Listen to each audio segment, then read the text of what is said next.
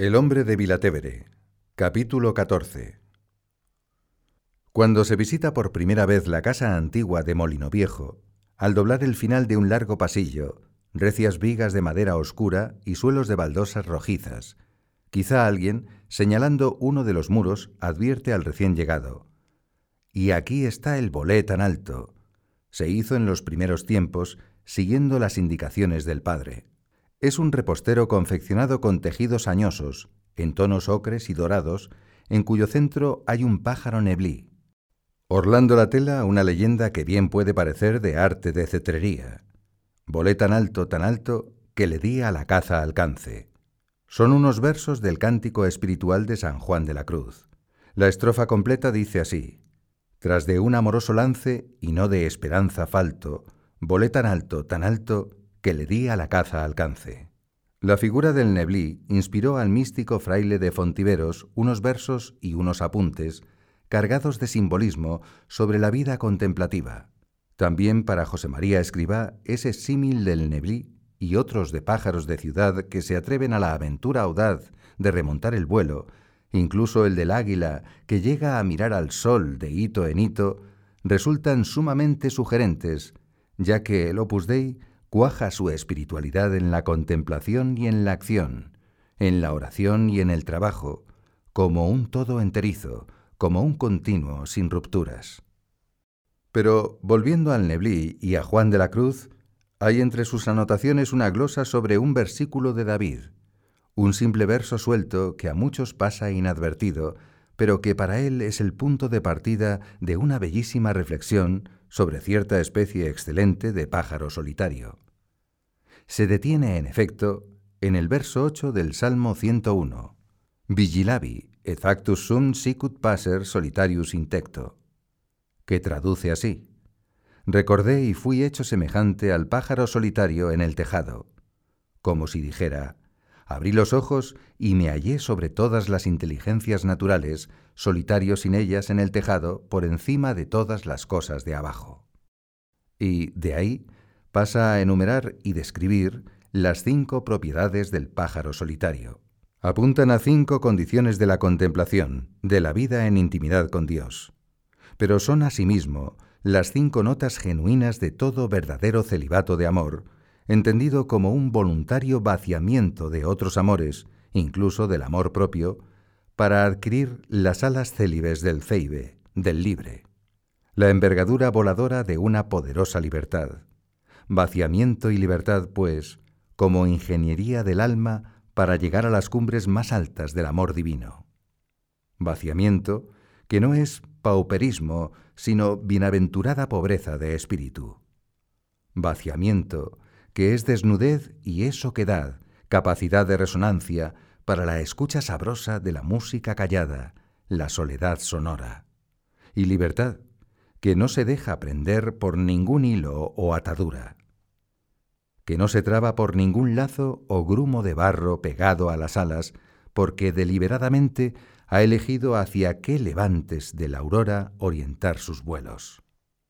Y esas propiedades del ave solitaria son la primera que se pone en lo más alto, siempre por encima del suelo, siempre en trato con Dios, siempre buscando la perspectiva cimera de lo sobrenatural, siempre desafiando el vuelo rasante, gallináceo y timorato. No vueles como un ave de corral, aconseja escribá en camino, cuando puedes subir como las águilas. La segunda, que a toda hora tiene vuelto el pico donde viene el aire. Vuelta la atención y vuelto el afecto hacia donde sopla el espíritu pendiente en todo momento de lo que Dios quiera decir, señalar, sugerir, dar o pedir. La tercera es que está solo y no consiente otra ave junto a sí, sino que, cuando alguna se posa a su lado, luego se va, emprende el vuelo. El pájaro quiere estar solitario, en soledad de todas las cosas, desnudo de todas ellas, porque no consiente en sí otra cosa que su soledad en Dios. La cuarta propiedad es que canta muy suavemente. Así, en voz baja y perfumado con fragancia suave, inodore en suavitatis, como los granos de incienso que se queman despacio, sin grandes humaredas, lentamente, sube hasta Dios su tenue canto, nada estentóreo ni vocinglero, la sencilla canción de un pájaro pequeño. Canta muy suavemente, porque no canta para ser oído y aplaudido por los hombres. No desea llamar la atención de ninguno. Su espectador y su escuchador es Dios solo. Y a Dios se le habla mejor sin grandes ruidos, sin muchas palabras. Dios entiende, como nadie, ese hablar suave que sólo se pronuncia con el corazón. Y entonces, cuando se llega a hacer la música callada, se empieza a saborear la soledad sonora, la cena que recrea y enamora. En fin, la quinta condición es que el pájaro solitario no luce en sus plumas algún determinado color. No tiene ningún color de afecto particular ni hacia otros ni hacia sí no es que no quiera a nadie, es que a todos los quiere sin discriminación, sin acepción y sin distingos de una especial coloración. Reparte su amor con liberalidad, sin particularismos, sin predilecciones, sin dejarse llevar por el tirón de la sensualidad o de la admiración o de la simpatía o de una consideración en lo superior o en lo inferior. Y, llegado a este punto, Juan de la Cruz resume en una frase escueta y sobresaltante por qué es así y por qué así se porta el pájaro solitario, el pájaro ceibe, vacío de riquezas y querencias y libre de arrimos y ligaduras, porque es abismo de noticia de Dios la que posee. José María Escribá conoce sin duda estas notas del pájaro solitario tan sugestivas para meditar sobre el celibato del sacerdote. En cierta ocasión habla de esa acompañada soledad sacerdotal. No estamos nunca solos. Algunos dicen, los sacerdotes son gente sin amor. Y no es cierto. Estamos enamorados, enamoradísimos del Señor. Un sacerdote no tiene necesidad de otro amor. Dicen también, están solos. Y no es verdad. Estamos más acompañados que nadie, acompañadísimos, porque el Señor no nos deja nunca. Somos enamorados del amor, del hacedor del amor. Levantamos cada mañana en nuestras manos la hostia santa, levantamos el cáliz sobre el altar y decimos peripsum cunipso et inipso, por mi amor, con mi amor y en mi amor. Somos enamorados. Así, como un enamoramiento, describe su decisión de hacerse sacerdote. Él era un muchacho con otros sueños y otros anhelos allá por 1917 o 1918, andando un día nevado de invierno por las calles de Logroño, le conmovieron extraña y hondamente las huellas de unos pies sobre la nieve, los pies de alguien que, a pesar del frío, caminaba descalzo, por amor a Jesucristo.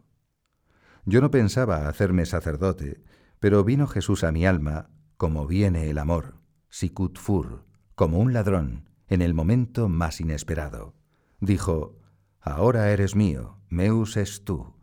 Me hizo sentir aquel grito de Isaías, Ego redemite, et vocabite nomine tuo. Meus es tú. Te he redimido, te he llamado por tu nombre, porque eres mío. Fueron los barruntos del amor. Con esa simplicidad, Escribá declara la verdad y vela el misterio, el hombre que inesperadamente se siente conocido por Dios de un modo nuevo, total, radical y nunca antes imaginado. Y Dios, el gran poeta que, al nombrar las cosas, deletrea su esencia y dice lo que son, llama al hombre por su verdadero nombre, ese que en adelante definirá su andadura y su misión. Te he llamado por tu nombre, eres mío. Eres mío, un nombre nuevo, personal, irrenunciable. Eres mío. Un nombre que sólo puede ser pronunciado por el mismo Dios que toma la iniciativa y llama y posee. Eres mío. Un nombre puesto como un sello sobre el corazón del hombre. Cada vez que José María recuerde esas palabras de Isaías, se le vendrán a la boca sabores de panal y de miel.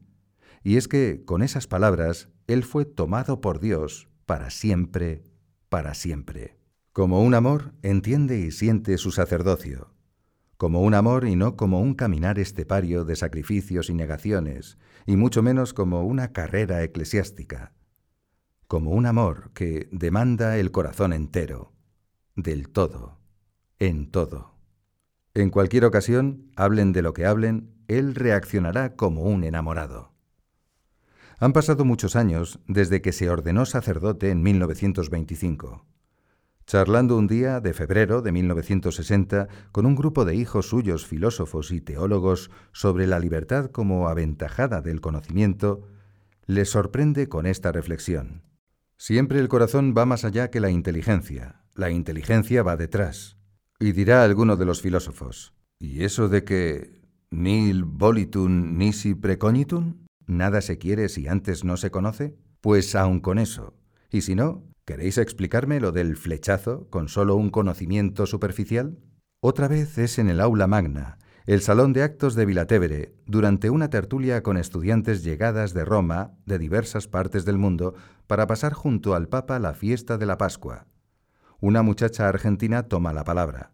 Explica al padre que la noche víspera ha visto con claridad su vocación a una entrega total y ha solicitado ser admitida en la obra.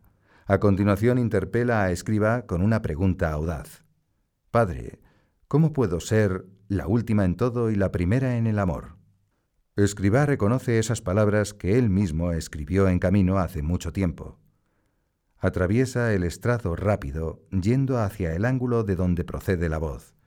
Va sonriendo con ternura, con emoción. Va ligero, como impulsado por una ilusión irreprimible. Hija, ¿es verdad? ¿Es verdad que el Señor te concede la gracia de querer pasar inadvertida, desear servir a todos, ser la última en todo? ¿Es verdad, hija mía?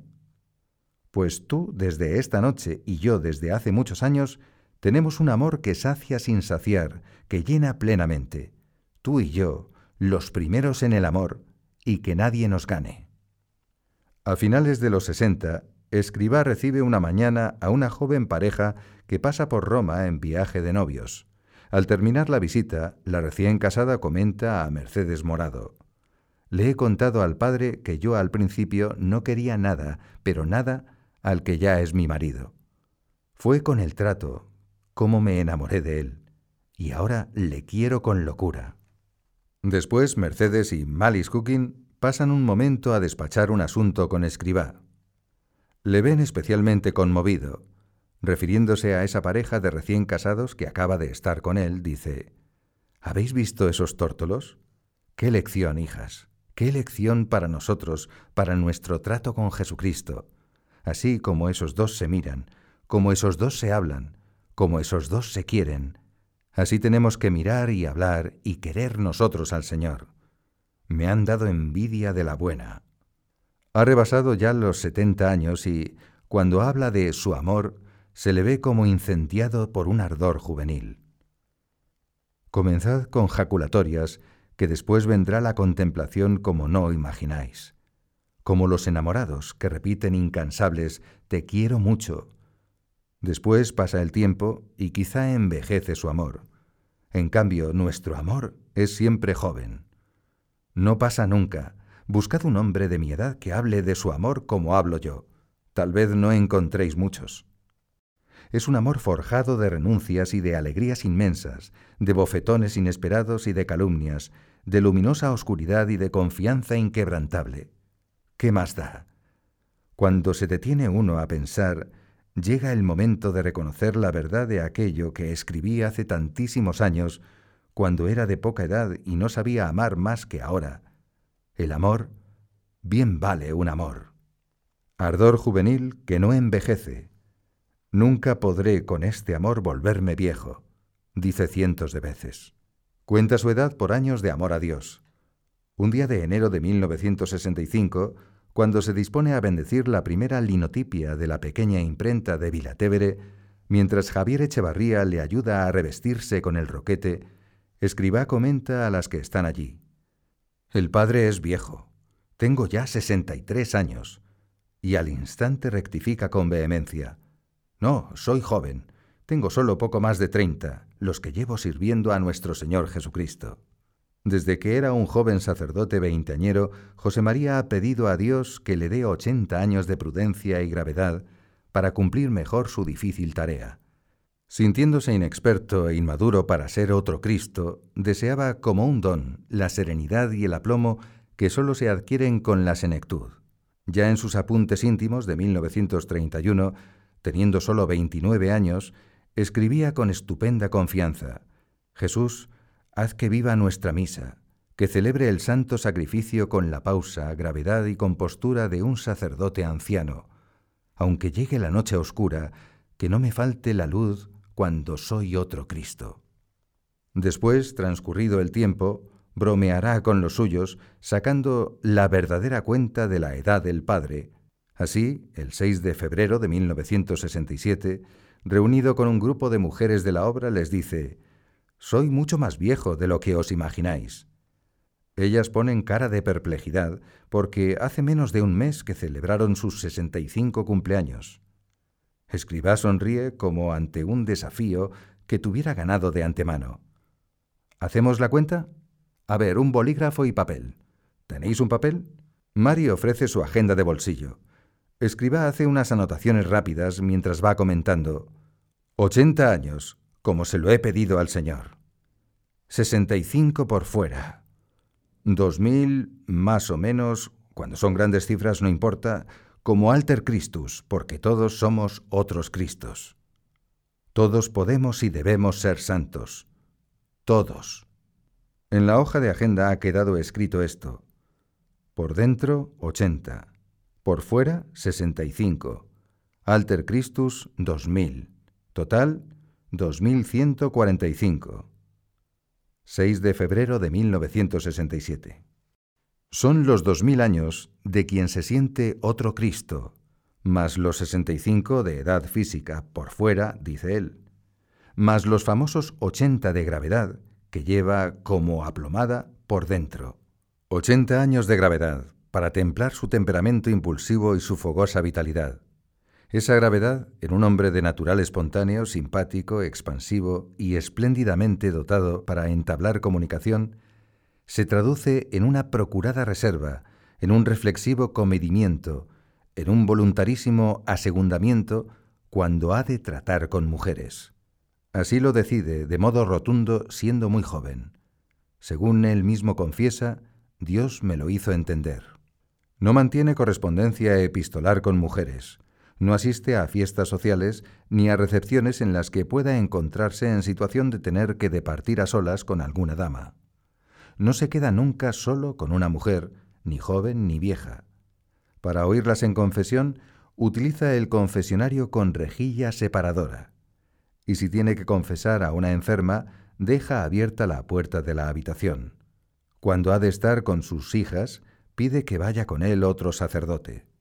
Alguna vez, estando con un grupo numeroso de hijas suyas, les dice que las quiere con corazón de padre y de madre, y después explica a los dos sacerdotes que le acompañan. Es verdad ese cariño paterno, ilimitado a mis hijas. Se lo digo a ellas cuando están juntas en una reunión, pero jamás se me ocurrirá repetir esas palabras a una sola para no dar pie ni de lejos a un comienzo de sensiblería, ni por mi parte ni por la de esa hija mía que me escucha. Hace suya la avezada experiencia de la Santa de Ávila, Teresa de Jesús entre santa y santo pared de cal y canto. Y precisamente porque sabe querer y porque siente bajo su camisa al hombre normal y bien conformado que viaja consigo, domeña su sensibilidad y controla su afectividad, encerrando su corazón bajo siete cerrojos. Pero eso no le convierte en un desamorado. En escriba el celibato sacerdotal no es una horca caudina aplastando su virilidad ni una sublimación más o menos espiritualizada de sus sentimientos. Es una realidad alegre, pletórica, una afirmación gozosa de amor, suele decir, para explicar que un corazón célibe y casto no es un corazón frustrado, inhibido, disecado y sin sangre, sino un corazón realizado, lleno y rebosante de un amor que sacia sin saciar. Escribá responde plenamente a ese ejemplar de hombre que el teólogo Fellier definía como animal místico, la única zoología capaz del amor de Dios.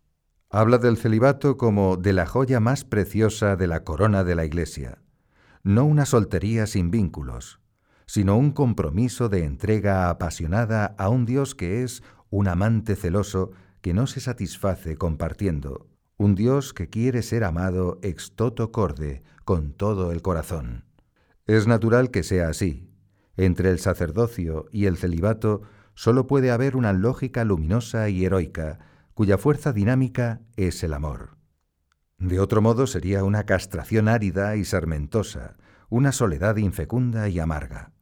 Un día de 1971, después de comer, Luigi Tirelli le cuenta anécdotas de Queco, otro de la obra que vive en Verona y tiene allí muchos amigos sacerdotes.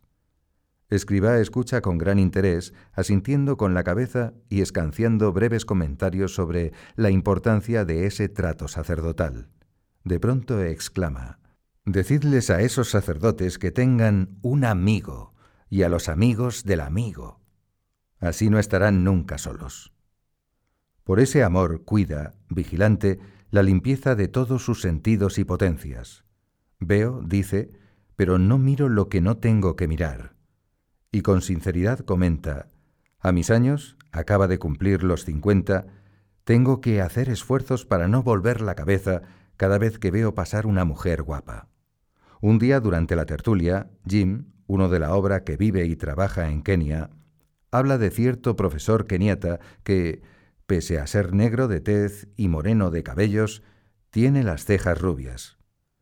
Escribá entonces les cuenta que a principios de los años 30 él había tratado mucho en España a un matrimonio, los marqueses de Guevara, a quienes atendía espiritualmente.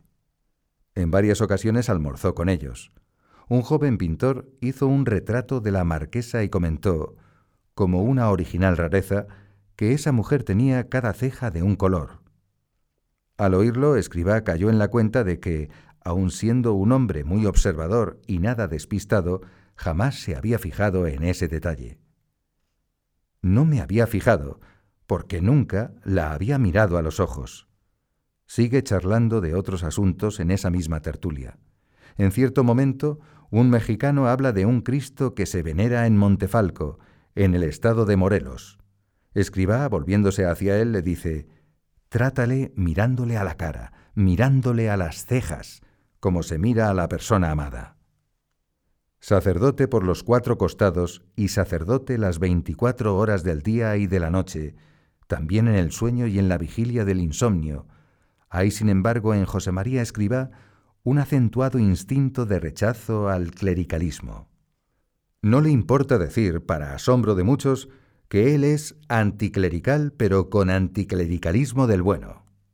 En efecto, él enseña a sus hijos sacerdotes, con la autoridad de quien lo vive desde siempre, que los clérigos no deben mangonear, ni hacerse servir, ni detentar privilegios, ni organizar el apostolado de los laicos, ni entremeterse en sus actuaciones civiles, profesionales, sociales, ni pretender ser la salsa de todos los guisos, ni prevalerse de su condición clerical para zafarse de los deberes ciudadanos o para obtener prebendas, sinecuras y situaciones de comodidad, ni fomentar a su alrededor capillitas de dirigidos y dirigidas o de admiradores de su predicación.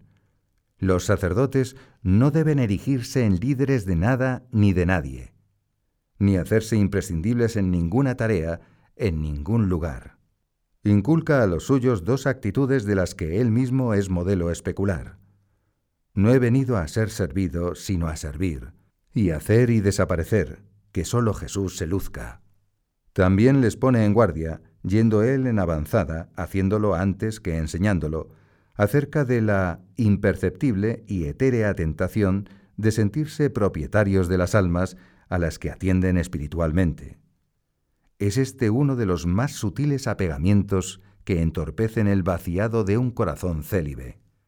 El inocente y confiado prólogo de esa oscura y procelosa epopeya cuyo auténtico nombre es la concupiscencia del alma. Por costumbre de su tierra aragonesa, hay en el léxico de escriba un giro, un uso del pronombre posesivo me, que suele intercalar, de un modo cariñoso y paternal, al hablar a sus hijos, que me cumpláis las normas, que me durmáis las horas previstas, sedme fieles, cuidadme a esa hija mía. y así comienza las cartas a los suyos con un que Jesús te me guarde, o si se trata de una misiva general para todos los de la obra, que Jesús me guarde a mis hijas y a mis hijos. Pero no hay ahí un afán de apropiación, sino un subrayado de lo entrañable, como cuando, refiriéndose a Jesucristo en la Eucaristía, aconseja a los sacerdotes, Tratádmelo bien. Es, sí, un posesivo familiar y coloquial, pero ¿hace falta decir quién es ahí el poseedor y quién es el poseído? Esa otra expresión tantas veces repetida, sedme fieles, oyéndosela a él y en el contexto que le circunda, no es en modo alguno una demanda de fidelidad hacia su persona, sino de fidelidad a la vocación divina, a Dios en primera y última y única instancia. Así lo entienden todos, así lo entienden siempre. Carlos Cardona recuerda cómo un día de los años 50, entre 1955 y 1957, el padre les habla de fidelidad. A este propósito, nos cuenta que ha recibido una carta de uno que no quiere perseverar y que le pide la salida de la obra. En esa carta le dice que, a pesar de tal determinación, le quiere mucho. El padre ha comentado con expresión de honda tristeza, más valía que me quisiera menos a mí y más a Jesucristo. Ese es el sentido cabal del sedme fieles.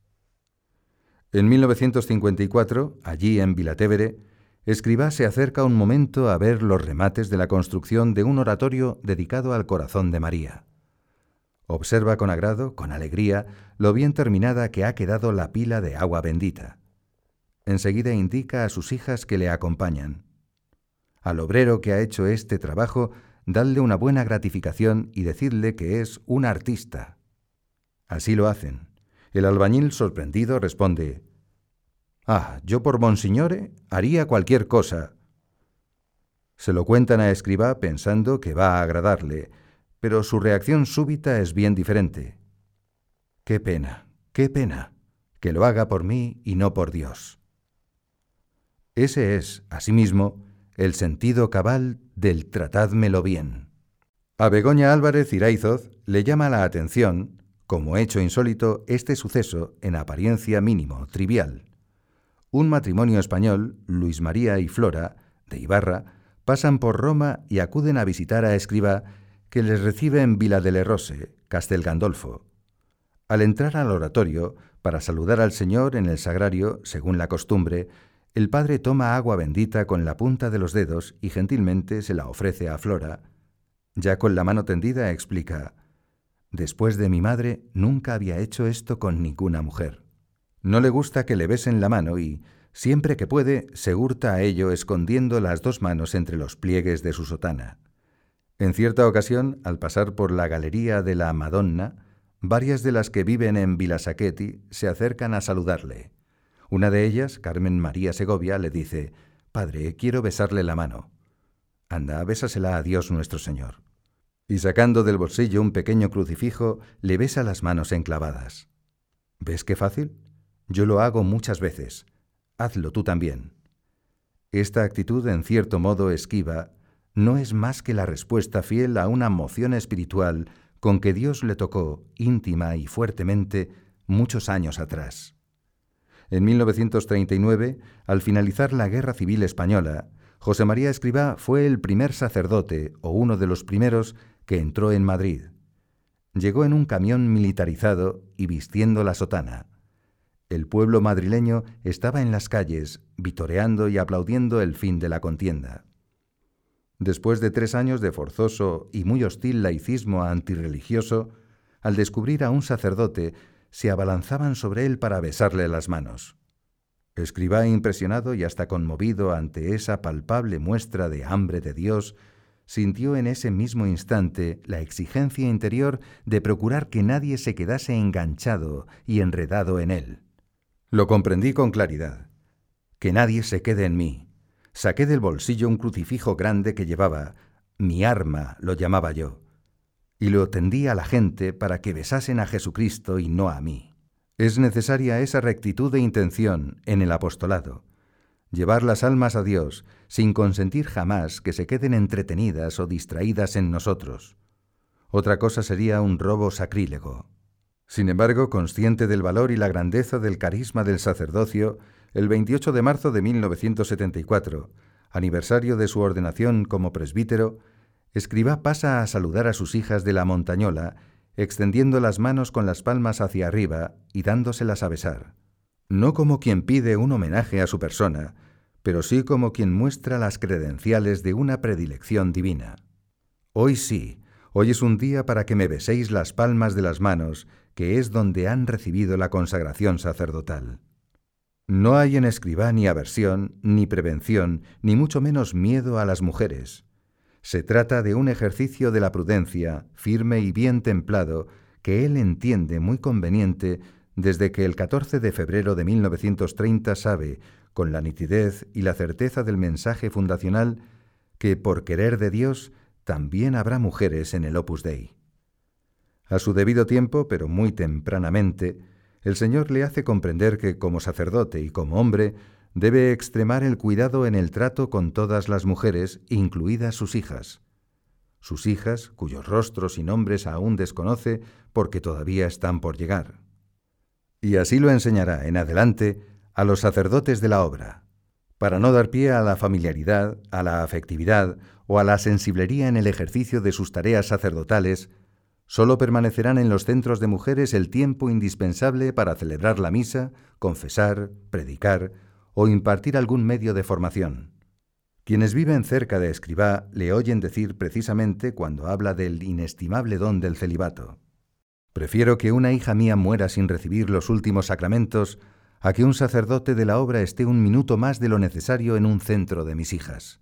Tengo la absoluta seguridad de que, si llegara ese caso, aquella hija mía a la que el Señor llamase se iría al cielo, porque están todas perfectamente preparadas.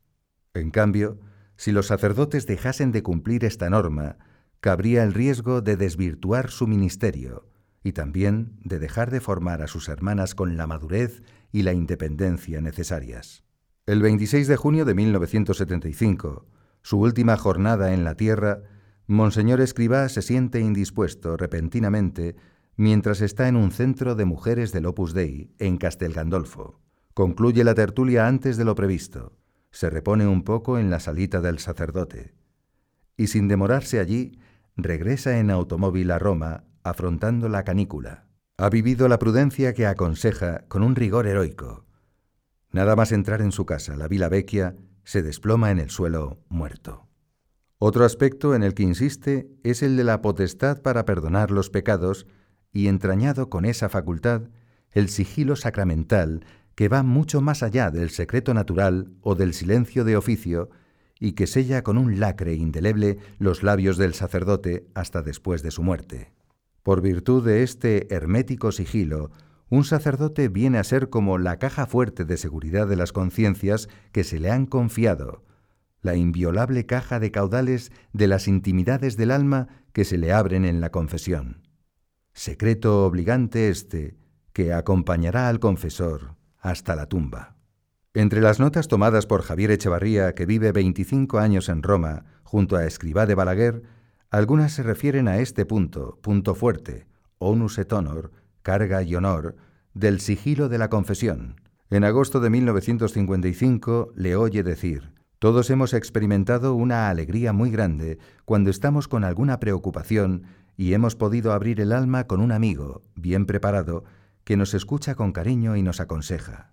Nos fiamos de él, seguros de que no hablará de lo que nos preocupaba, porque le hemos mostrado esa confianza de abrir nuestra alma. Además, como es amigo con doctrina, sabe que está obligado a guardar ese secreto natural.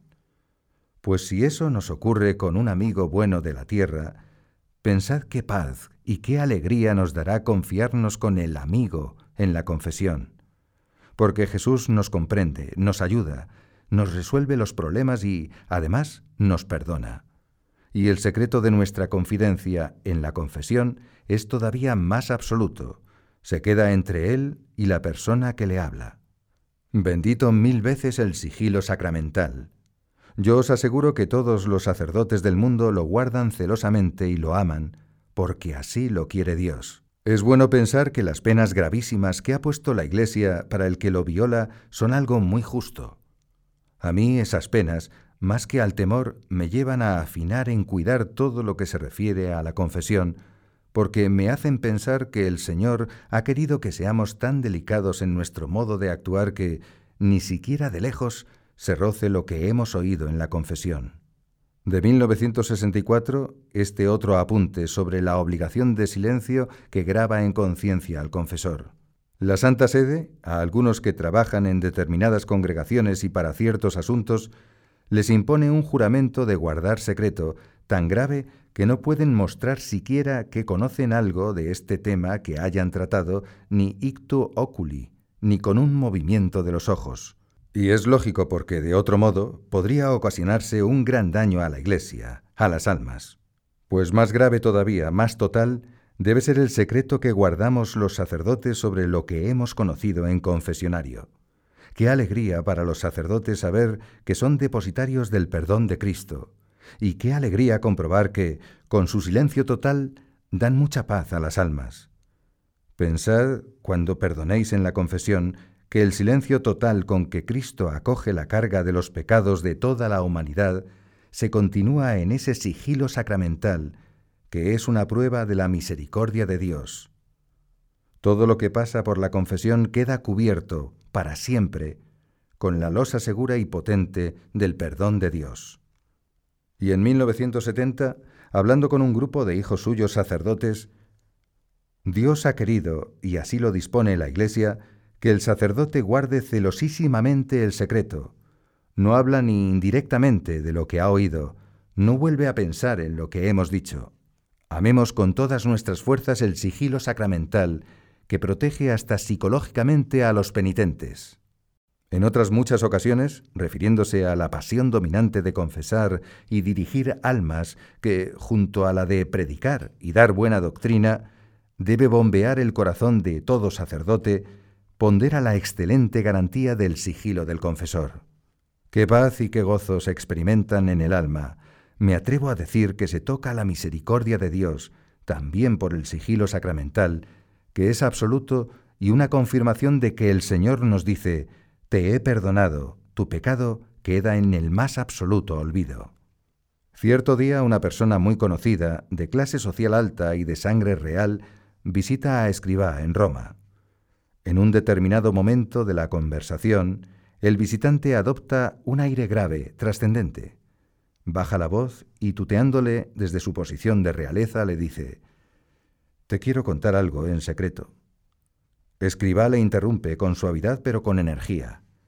Alteza, arrodíllese y hábleme en confesión, porque ese es el secreto más absoluto que me puede pedir.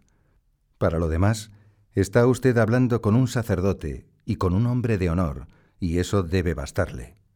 Le aseguro que lo que me dicen confidencialmente, por la moral cristiana, lo guardo reservadísimamente en mi alma. No me cuesta nada comportarme así porque, además de ser un deber, me lo pide la hombría de bien que trato de vivir siempre. No le cuesta nada comportarse así porque el sacerdocio, vivido como un continuo no a sí mismo, ha virilizado y templado su voluntad. No le cuesta nada comportarse así porque el celibato de corazón le ha enseñado a un constante vaciarse de las excelencias y de las miserias ajenas que, de sus oídos de confesor, pasan al océano blanco del olvido, sin encharcarse un instante en su conciencia.